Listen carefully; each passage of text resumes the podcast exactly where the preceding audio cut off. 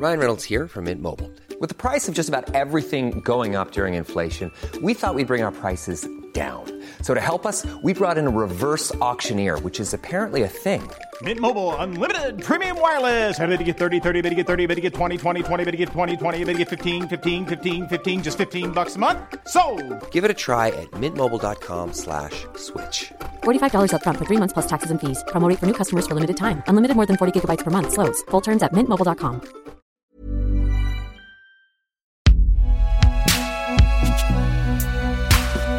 Binge Audio.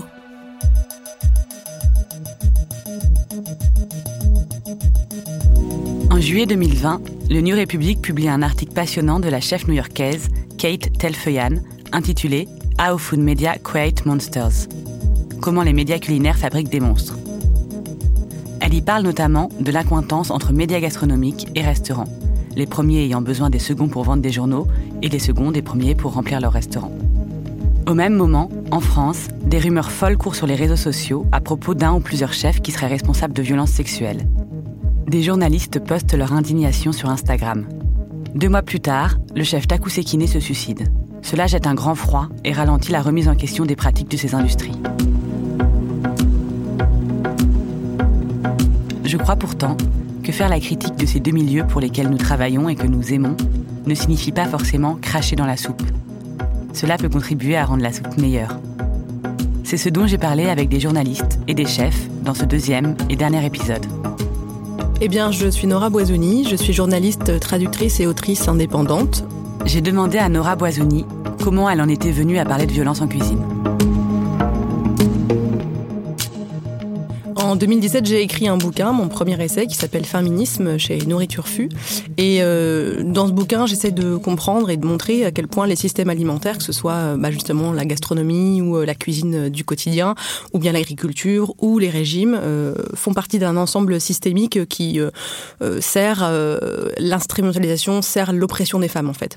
Et donc j'ai parlé euh, dans un des chapitres euh, des violences en cuisine. Et, euh, et, pour ça, je me suis appuyée sur euh, quelques enquêtes qui avaient été notamment euh, faites par complément d'enquête sur France 2 et qui avaient été faites par un ancien collègue à moi à France Info qui s'appelle Kosila Magdesh, qui avait enquêté notamment sur euh, des plaintes, notamment contre Yannick Aleno au pavillon de Doyen. Et donc dans mon bouquin, c'est pas un chapitre entier qui est dédié aux violences. Et pourtant, quand il est sorti en, à l'été rentrée 2017, j'ai été invitée immédiatement à parler de ça à la radio, dans des podcasts, dans la presse. Parce que les confrères et consoeurs euh, qui ne travaillent pas sur les questions euh, de bouffe, en fait, en général, tombaient des nues et me disaient mais attends comment ça il y a de la violence dans les cuisines? Et moi j'étais là bah oui enfin je veux dire c'est quand même de notre été public et ben non ça l'est pas. C'est un truc euh, du milieu.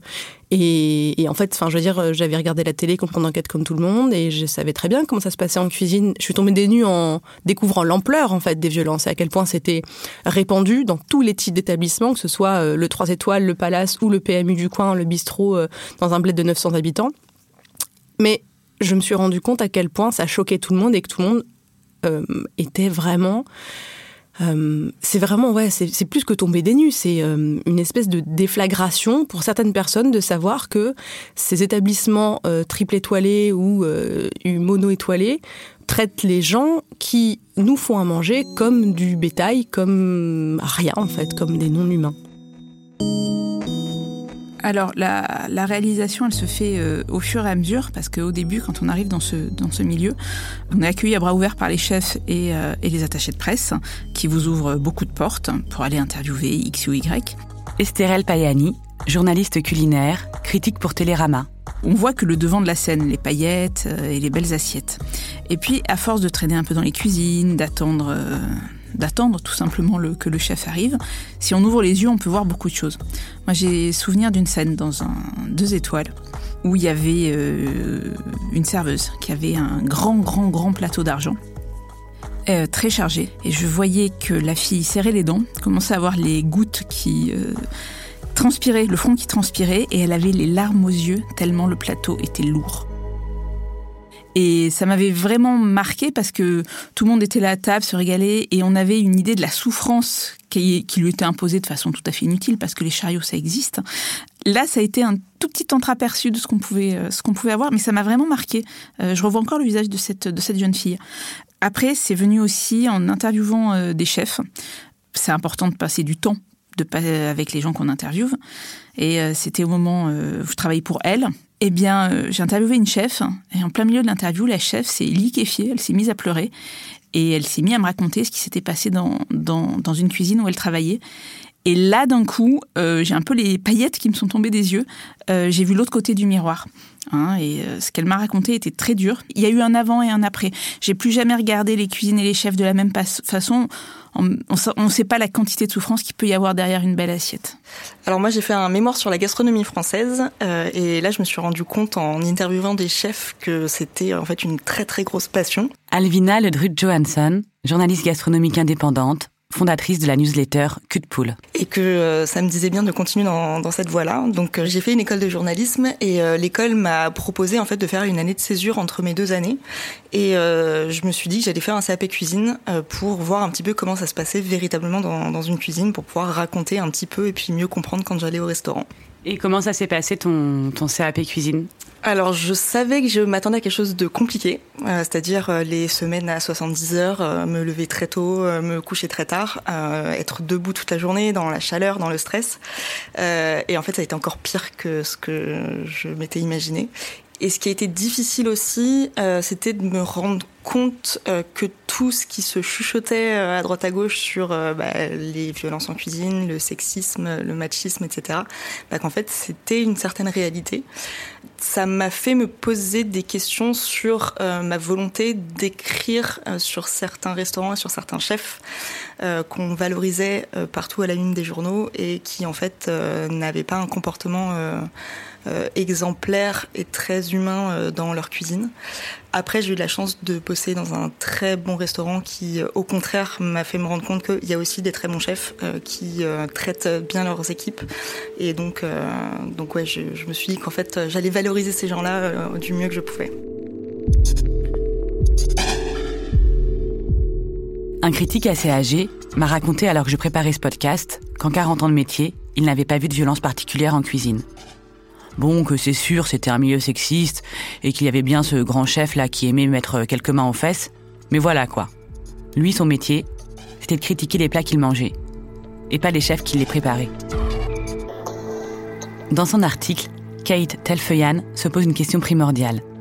Un restaurant servant de la bonne nourriture mérite-t-il d'être célébré si les employés sont régulièrement harcelés et si la culture de la cuisine est construite sur la manipulation et les abus? J'ai demandé à Estherelle Payani si elle se posait ces questions.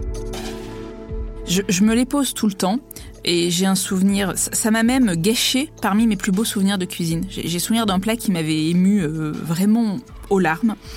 Et il s'est avéré après que j'ai interviewé euh, deux personnes qui bossaient dans, à cet endroit-là et qu'elles m'ont raconté ce qui s'y passait ça m'a dégoûté, ça m'a ça m'a donné un, sale goût dans la bouche et je m'en suis voulu d'avoir aimé et célébré ce plat.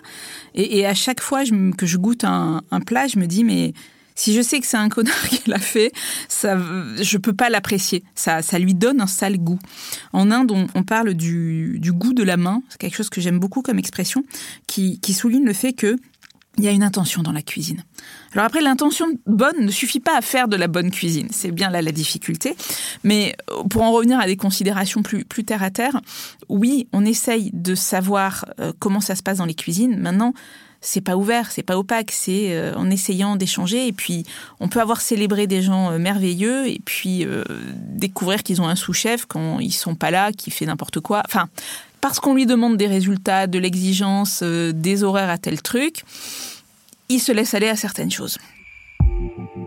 Lorsque l'on est journaliste gastronomique, reconnu du milieu ou visible sur les réseaux sociaux, on peut vite être invité à manger dans des étoilés, à fréquenter des chefs, à se glisser les pieds sous la table, gratos. Alors comment enquêter Être critique ou objectif sur ce milieu? Chaque journaliste et rédaction place son propre curseur déontologique. Et comme le milieu de la presse n'est pas bien florissant, et les journalistes de plus en plus précaires, cela n'encourage pas forcément à placer ce curseur très haut. Le fait que le métier soit devenu de plus en plus médiatisé ces dernières années a aussi sans doute contribué à l'impunité de certains chefs. C'est ce que raconte Elisabeth Debourse, rédactrice en chef du média et guide Le Fooding. Bah, En fait, on a fait des chefs, euh, des génies. Et un génie, on lui passe un peu tout. évidemment, qui a des, qui, qui, ont des frasques, évidemment, qui, qui ont des sauts d'humeur, mais c'est l'autre face du génie. On les célèbre aussi en couverture, donc on, les met sur un piédestal médiatique. Et puis ensuite, on leur permet de gagner beaucoup d'argent. L'argent, ça fait partie euh, de la puissance, quoi. Et donc on leur donne beaucoup de force et beaucoup de pouvoir. Euh, en tout cas, on leur a donné beaucoup de force et beaucoup de pouvoir, nous les médias, mais parce que hum, parce qu'on trouve que leur travail est fascinant et qu'il est aussi euh, chargé en émotions, c'est chargé en travail. Et donc tout ça prend une espèce de, place gigantesque qui, en effet, euh, invisibilise totalement déjà toutes les personnes qui travaillent autour d'eux parce qu'en fait un génie c'est quelqu'un qui euh, porte à lui tout seul euh, euh, le talent. On fait des gens qui les entourent et qui vivent le courroux de ces génies des rien du tout, puisqu'on n'en parle jamais, on ne sait même pas qu'ils existent. Puis les journalistes, ils vont pas voir en cuisine. Alors ils ont pas peut-être pas le temps, ils ont pas les ressources, ils, y sont pas invités, mais en fait ils, ils voient pas du tout ce qui se passe, ils voient pas le quotidien je crois que c'est le sujet qui me touche le plus et, qui me chagrine le plus. Estérel Payani. Je, m'inclus dedans. Nous avons rendu des, gens intouchables. Nous avons contribué à nourrir ce système. Euh, il y a l'effet presse, il y a l'effet télé. L'effet médiatique, il est vraiment euh, pervers parce que euh, plus un chef est connu, plus on va vouloir d'articles sur lui parce que ça marche, ça fait lire, ça fait cliquer, ça fait vendre des couvertures. Euh, vous arrivez avec un chef super mais complètement inconnu, c'est plus difficile pour convaincre votre rédac chef de faire euh, trois feuillets sur lui, alors que vous arrivez avec un chef qui passe à la télé, on est à peu près sûr que les gens ont envie de savoir qui il est. Euh, d'ailleurs, quand on regarde dans le sondage des, des chefs les plus connus des Français, on se rend compte qu'on est complètement déformé dans l'univers gastronomique. On en connaît énormément. La plupart des Français, ils en connaissent trois. et on mesure là l'effet médiatique. Après, il y a aussi l'effet euh, pour les jeunes qui veulent travailler d'avoir des noms connus sur leur CV. Moi-même, j'ai remarqué dans mes articles, je vais dire, euh, un tel, il est passé avant chez un tel et un tel. Il y a cet effet pédigré qu'on a tous fait parce qu'on a besoin de situer les gens. Pourquoi on accepte de ne considérer la gastronomie que sous l'angle du grand chef, alors qu'il y a des chefs dans énormément de cuisines en France qui font du travail extrêmement différent et qui méritent d'être vus et valorisés. Le premier confinement et la fermeture des restaurants a été l'occasion d'une prise de conscience pour beaucoup de personnes qui travaillaient dans ce milieu. Selon une étude nationale de l'Union des métiers et des industries de l'hôtellerie, 150 000 salariés de l'hôtellerie-restauration ont d'ailleurs changé de métier depuis le début du Covid-19. On m'avait parlé euh, du compte Instagram de Camille Aumont-Carnel, Je dis non chef, qui est une ancienne cuisinière. Nora Boisouni, et donc je lui ai envoyé, je la connaissais pas, je lui ai envoyé un mail pour me présenter euh, et je lui ai dit écoute voilà moi je crois que là c'est le bon moment, c'est des gens qui bah, encore une fois travaillent 80 heures semaine et là se retrouvent à ne plus rien faire à cause du confinement. Donc je lui ai dit voilà moi j'ai une idée, je voudrais qu'on écrive toutes les deux un questionnaire. On le balance et les gens peuvent répondre à ce questionnaire avec tout type de questions sur les violences physiques, sexuelles, sexistes, homophobes, racistes, euh, les violences en termes de code du travail, le non-respect du code du travail, euh, est-ce que vous avez déjà porté plainte, pourquoi non, pourquoi oui, est-ce que vous en avez parlé à votre supérieur violences Qu'est-ce qui vous a répondu? Enfin, vraiment un truc un peu, euh, un peu exhaustif en fait. Et on a eu une avalanche de réponses, mais enfin, ça a été dingue quoi. En une semaine, je sais plus, mais on a eu pas loin de 1000 réponses. Enfin, bref, c'était complètement délirant. Aujourd'hui, on est à 3500 réponses, un peu plus. C'est énorme. Donc il y a eu ça, ce questionnaire qui a été mis en ligne, et euh, ben à ce moment-là, j'ai commencé à recevoir des messages de femmes qui me disait voilà, j'ai eu ton contact par des gens, j'ai vu le questionnaire et euh, j'aimerais parler d'un chef. Et ce chef, c'était Taku Sekine. Et en fait, bah là, j'ai su euh, exactement ce qui se passait parce que j'ai eu beaucoup, beaucoup de témoignages de femmes qui euh, étaient vraiment voulaient témoigner pour que ça sorte. Hein. C'était pas juste elles voulaient m'en parler pour euh, se soulager un peu. Elles savaient que j'étais journaliste et elles voulaient que ce soit médiatisé. En fait, elles en avaient marre de garder ça pour elles. Et c'était euh, c'était des témoignages de femmes qui, travaillaient avec lui ou des femmes qui l'avaient fréquenté ou les deux? C'était les deux en fait. Il y avait des femmes qui travaillaient avec lui, il y avait des femmes qui l'avaient croisé un jour dans leur vie, et voilà. Et là, je me suis dit bon, il y a pas mal de témoignages qui me parlent de la même chose, donc d'agression sexuelle euh, et de harcèlement sexuel aussi. Et, toi, c'est aussi peut-être inédit pour toi de faire ce genre euh, d'enquête et euh, qui demande euh, du coup énormément de précautions. Tout le monde parle beaucoup parce que je pense que beaucoup de gens peut-être ont peur d'être impliqués, donc veulent savoir ce qui se passe. Comment on fait en fait pour aussi en tant que journaliste se, se protéger et pouvoir enquêter en toute sérénité sur ces sujets? Pour, pour juste refaire un, un, petit retour en arrière, parce que tu l'as dit, il s'est suicidé. Le, il s'est suicidé fin septembre. Donc moi j'enquêtais depuis euh, le printemps. Donc ça s'est su très vite. J'ai commencé à recevoir euh, des messages de gens que je connaissais ou que je connaissais pas, qui voulaient savoir euh, ce qui se passe, de quoi on l'accuse. Des gens ont commencé à répandre des rumeurs sur Internet. Des gens ont essayé de, de faire l'enquête à ma place et de la sortir avant moi. Et j'en étais à la fin de l'enquête, en fait, quand il s'est suicidé. Euh, J'ai déjà dit, hein, donc c'est pas un secret, il me, il me manquait ce qu'on appelle le contradictoire, c'est-à-dire qu'à la fin d'une enquête, bah, vous contactez la personne ou les personnes mises en cause et euh, ses associés, euh, les gens très proches, quoi. Et en fait, tu sais très bien quand t'enquêtes sur ces trucs-là, parce que je l'ai vu, en fait, au bout de, tu vois, au bout de quelques semaines, bah, ça s'est su, quoi. Enfin, je veux dire, c'est du délire. Et, psychologiquement, c'est euh, personne te forme à recueillir, accueillir la parole de femmes et d'hommes qui vont te confier des choses sordides pendant des semaines, des mois. Et, euh, tout ça se solde par un gars qui se suicide avant que tu aies publié ton enquête. Des gens qui m'ont envoyé des commentaires euh, sur Instagram, sur Twitter en me traitant d'assassin, en me demandant comment je pouvais me regarder dans le miroir après avoir tué quelqu'un. Moi, je l'ai pas tué. En fait, c'est lui qui s'est tué. Donc ça, c'est très dur. Euh, j'ai fait une dépression. Voilà, à la fin de l'année dernière. Et on m'a demandé est-ce que tu vas continuer à enquêter parce que le mec sur lequel t'enquêtais s'est suicidé? Genre, est-ce que ça vaut le coup? Est-ce que, s'il y a encore un mort, qu'est-ce qu'on fait? Et c'est une question intéressante à poser.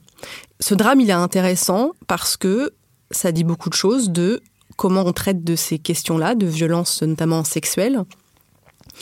Quelles sont les conséquences pour les victimes et pour les agresseurs ou les agresseuses? Euh, comment toi, journaliste, tu te positionnes avec des conséquences pareilles? C'était ma première enquête en plus, donc waouh Suite à cette affaire, Libération, Mediapart, Le Monde ou le podcast Bouffon ont consacré des articles et émissions sur les violences sexuelles en cuisine. Mais aucune enquête n'est sortie visant un ou des chefs en particulier. C'est un débat qui revient souvent entre chefs et entre journalistes. Peut-il y avoir un véritable MeToo de la restauration sans personnalité publique impliquée? Le problème, c'est les noms. Voilà. Dans l'article du Monde, personne n'est cité. Estérelle Payani. Euh, ce qui est bien normal. Pas d'action en justice, pas de, pas de diffamation. Et c'est toute la problématique quand on est journaliste. Euh, qu'on se souvienne de ce qui s'est passé euh, pour Einstein, il y avait un an et demi d'enquête dessus, deux ans je crois. Euh, quel journal peut assumer ça à l'heure actuelle? Et puis, les journalistes, on n'a pas forcément intérêt à l'ouvrir parce que quand vous, vous prenez le risque d'être très mal vu par la communauté des chefs, c'est une fratrie, c'est un corps de métier qui est très très très soudé. Donc toucher à l'image d'un chef, c'est toucher à l'image de plusieurs chefs en général, vu qu'il y a des amitiés, vous risquez de vous mettre à, bon euh, tout le secteur euh, dans lequel vous travaillez. Euh, D'ailleurs, en général, les, histoires sur la cuisine sortent de, journalistes qui ne sont pas dans le milieu, parce qu'on a des liens d'amitié, parce qu'on a des liens de proximité, parce qu'on est trop dans notre sujet pour le regarder. C'est quoi être journaliste culinaire aujourd'hui? Moi, j'ai eu du mal à demander ma carte de presse au départ de mon, métier, parce qu'écrire des recettes de cuisine, aller interviewer des chefs, je crois que j'ai pas le niveau pour être journaliste d'investigation. Je suis pas armée, c'est des méthodes, c'est du travail, c'est des, des techniques que je ne maîtrise pas. J'ai un peu honte de le dire, mais je, je, je, je suis pas, je ne sais pas faire encore. Euh, Est-ce que les médias français ont envie d'enquêter sur un secteur euh, qui représentait euh, une énorme manne touristique et qui euh, véhiculait l'image de la France? Ça aussi, c'est quelque chose de très très important. On est encore dans le stéréotype. Euh, la cuisine française est la meilleure du monde, la plus grande, celle qui a euh, qui fait venir des milliers de touristes à table pour découvrir la grande cuisine française. Si on touche à l'image de la cuisine française à l'international en disant que il y a des chefs, mais comme partout dans le monde, euh, qui exercent dans des cuisines où il y a des violences, oulala, attention, tu touches à l'image sacrée de la France. Et c'est là que ça devient euh, touchy pour les journalistes. C'est qu'on va écorner un mythe. On, va, euh, on touche à un mythe qui est euh, la grande cuisine française. Le fait que Taku soit dans une cuisine plus alternative, connu du secteur branché, mais pas euh, traditionnel, étoilé. Il était connu d'un tout petit milieu en fait. Hein, quand on regarde, il n'avait pas, il, allait pas au JT tous les deux jours. Le fait que la première affaire qui sorte ne concerne pas directement le cœur du réacteur qui fait euh, l'imaginaire de la cuisine française, ça a protégé aussi en partie la cuisine. Moi, je veux que ces gens soient mis en face de leurs responsabilités pour qu'on se rende compte aussi que c'est un système d'hommes souvent, pas que, mais d'hommes qui se protègent entre eux. Le grand public veut savoir qui est concerné. Moi, je veux savoir qui est concerné. Je suis aussi le grand public parce que on le voit depuis un paquet d'années. Quand on ne sort pas les noms des gens, on l'oublie. Ça devient un amas désincarné de témoignages les plus glauques les uns que les autres. Donc mon problème, c'est que on peut multiplier à l'envi les papiers de témoignages de victimes de violences en cuisine et violences quelles qu'elles soient, mais particulièrement violences sexistes et sexuelles. Si on ne sort pas un nom, qu'est-ce qu'on fait? En vrai, qu'est-ce que ça fait, ces témoignages? C'est quoi les conséquences de ces témoignages-là? C'est les gens qui vous disent, qui ne sont pas journalistes ou qui le sont, et qui vont dire Ouais, mais tous les jours, là, on a des témoignages de femmes qui disent que machin. Bah ouais, il y a une accumulation et il y a un ras-le-bol parce qu'on se dit, on se sent aussi impuissante et impuissant face à ce système. Et moi, je voudrais juste que des gens responsables de violence soient mis en face de leurs responsabilités, s'en expliquent et peut-être changent en se disant merde. Les gens parlent, donne mon nom, qu'est-ce que je fais? Je vais peut-être devoir enfin changer. L'être humain, enfin, c'est un peu un animal, c'est-à-dire que euh, dès qu'il est en danger, dès qu'il se sent menacé, euh, il va prendre des, dispositions. Alvina Ledrut Johansson. Et, malheureusement, parfois, pour faire changer les choses, la, façon la, plus euh, peut-être rapide ou la plus efficace, c'est de faire peur. Euh, et aujourd'hui, à nouveau, malheureusement, la, seule façon de faire rapidement euh, changer les choses, ou au moins de, pointer du doigt les énormes problématiques qu'il y a dans ce milieu-là, c'est euh, de donner des noms. Moi, je ne fonctionne. Enfin, c'est pas ma façon de faire déjà parce que je ne sais pas le faire. Faire des enquêtes, c'est c'est un type de journalisme que je ne suis, incapable de faire.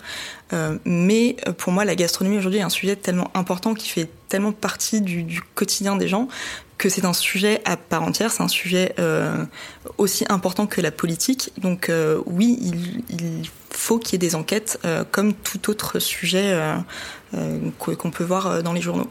Et bah, en politique, il y a des enquêtes, il y a des noms qui sortent, et, et on a vu que ça peut faire changer les choses. On entend souvent que le monde de la cuisine a beaucoup à perdre si l'on parle de ces violences. Les potentiels vies brisées des chefs, l'excellence qui ne serait plus au rendez-vous, une industrie déjà affaiblie par la situation sanitaire que l'on jetterait à terre. Pourrait-on envisager, au contraire, que ce milieu a énormément de choses à gagner en mettant ces sujets sur la table?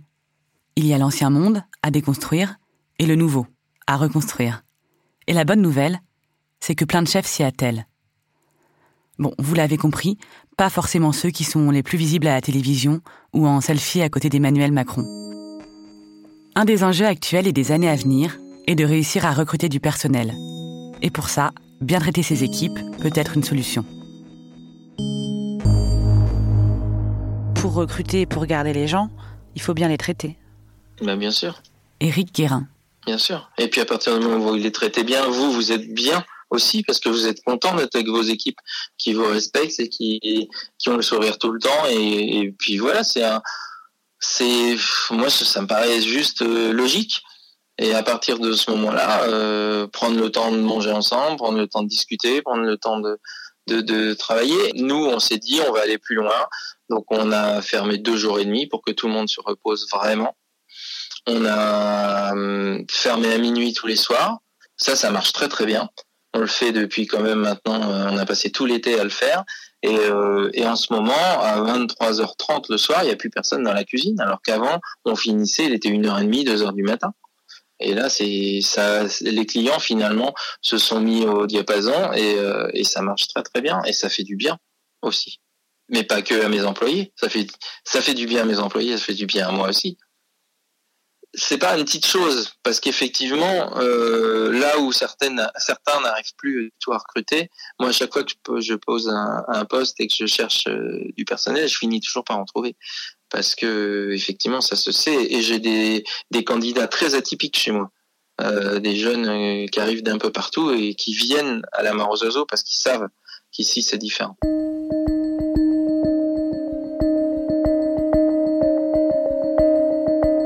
Un autre défi de ces prochaines années est bien sûr de former la nouvelle génération de chefs pour qu'ils ne subissent plus de violence dans les cuisines et n'en fassent pas subir par la suite. Certaines écoles semblent peiner à prendre la mesure du problème, mais d'autres commencent à faire de la prévention. C'est le cas du lycée Jean Drouan, école hôtelière de Paris, qui a accueilli en premier Bondir, une association composée d'une quinzaine de femmes chefs. Elles ont décidé de prendre le taureau par les cornes et d'aller parler aux étudiantes et aux étudiants. On a commencé à faire des interventions dans les écoles de cuisine. Manon Fleury avec euh, Marion euh, du, qui est chef du, café Mirabel. Euh, en fait, Marion a été contactée par des écoles de cuisine qui pensaient que c'était important de venir parler justement de ces problèmes de violence. Et, Marion voulait prendre ça de manière très positive et passer justement par le rôle de l'éducation et essayer d'intervenir justement à la source, c'est-à-dire dans les écoles. Et moi, j'ai essayé de la soutenir dans ce projet-là. Elle m'a demandé de, de porter ce, ce, ce, projet avec elle. Euh, et on s'est aperçu qu'il y a vraiment des écoles hôtelières qui étaient demandeuses justement euh, qu'on fasse des interventions et qu'on parle justement euh, de ces problèmes de violence. Euh, et tout ça en, en, en, le portant de manière positive, c'est-à-dire en disant euh, on va expliquer aux élèves euh, ce qui se met en place justement dans, les, dans, les, dans les cuisines et ce qui favorise justement ces mécanismes de violence. et en essayant justement de leur donner conscience du milieu qui existe, qui n'est pas simple, mais en leur montrant, en leur donnant les clés peut-être aussi pour se protéger euh, d'un milieu qui, qui, qui n'est pas facile. Et, euh, comment elle s'est passée la première intervention que, que vous avez faite?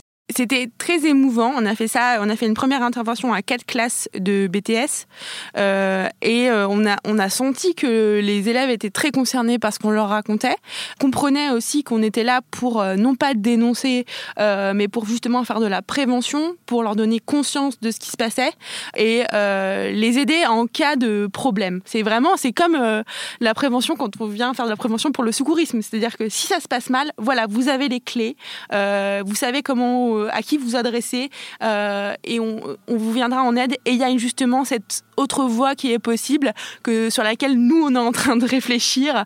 On est là, le milieu va évoluer. C'est ça qu'on vient de dire en tout cas. Euh, on a fait une intervention avec un psy qui était spécialisé dans le harcèlement. C'était hyper intéressant. J'ai appris plein de choses. Laetitia Avis. Et en fait, je me rends compte que, bah voilà, quand je demande à un, un amphithéâtre de lever la main. Euh, pour ceux qui ont déjà vécu des agressions, il y a les trois quarts qui lèvent la main alors qu'ils ont 15 ans, quoi. Ça commence toujours par quelque chose d'assez simple qui est de euh, énoncer à voix haute la définition du harcèlement, euh, énoncer à voix haute euh, la définition de euh, ben voilà qu'est-ce que qu'est-ce que donner un ordre et à partir de quand ça devient inacceptable? Déjà, ne serait-ce que les rassurer sur euh, non mais là vous pouvez y aller, euh, c'est sain, là vous pouvez y aller, c'est sain et, euh, et, je pense que ça commence par là en fait. C'est commencer à, à, arrêter de donner du crédit à ces chefs qui sont complètement fêlés et, et ne pas abreuver leur cuisine avec avec des élèves qui vont qui vont leur servir de chair à canon. On parlait quand même de cette nouvelle génération, peut-être euh, plus au, fait euh, des luttes féminisme, des luttes, enfin, de ce qu'est le harcèlement, etc. Euh, ça, toi, tu, le vois aussi en allant dans, les écoles, que peut-être ça a changé euh, par rapport à ta génération à toi? Je l'ai vu à plusieurs reprises et franchement, je suis je suis bluffée par le cran euh, des élèves que j'ai pu que j'ai pu rencontrer dans les écoles, notamment à Namur. Euh, ils ont 15 ans, ils ont déjà un aplomb. Euh, alors ils sont rentrés dans le rang, mais malgré tout, ils sont déjà très conscients de leurs droits. Ils sont capables de taper du poing sur la table et de dire euh, ce qu'ils pensent. Et je trouve que c'est super prometteur parce que euh, finalement, ils sont beaucoup plus nombreux. Et si déjà à 15 ans, ils réalisent qu'ils ont assisté à certaines choses qui n'étaient pas normales, bah oui, à 20, ça va faire des étincelles et à 25, il y aura plus de problème. Donc c'est hyper rassurant. Je pense que cette génération, elle est prête en fait. Elle est prête pour qu'on change et qu'on fasse évoluer le milieu. Le nom de Bondir, c'est un nom assez symbolique parce que ça montre un, mouvement. On n'est pas là pour, euh, évidemment, pour, euh, pour jeter la pierre, pour euh, renverser un système. Pour... On est là juste pour amorcer un, mouvement et montrer qu'on peut faire changer les choses. Mm.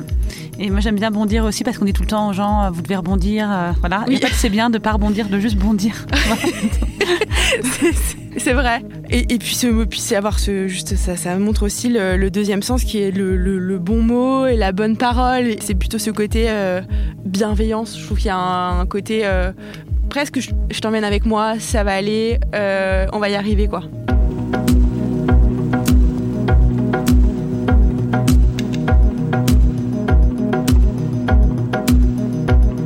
Précision pour terminer, les proches de Taku Sekine après sa mort ont dénoncé dans un communiqué, je cite, sa mise en cause publique sur les réseaux sociaux et sur un site spécialisé, un véritable acharnement, et je cite toujours les ragots mensongers de personnes mal intentionnées, ainsi que l'absence de plainte pénale. Depuis, ils n'ont pas réagi au nouveau témoignage le visant.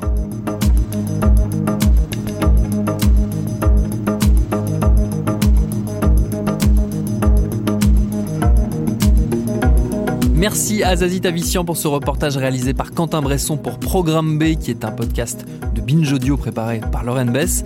Tous nos prochains épisodes et nos très très nombreux épisodes précédents sont et seront à retrouver sur toutes les applis de podcast. Cherchez-nous sur Internet si vous avez envie de nous parler et à très vite pour un nouvel épisode.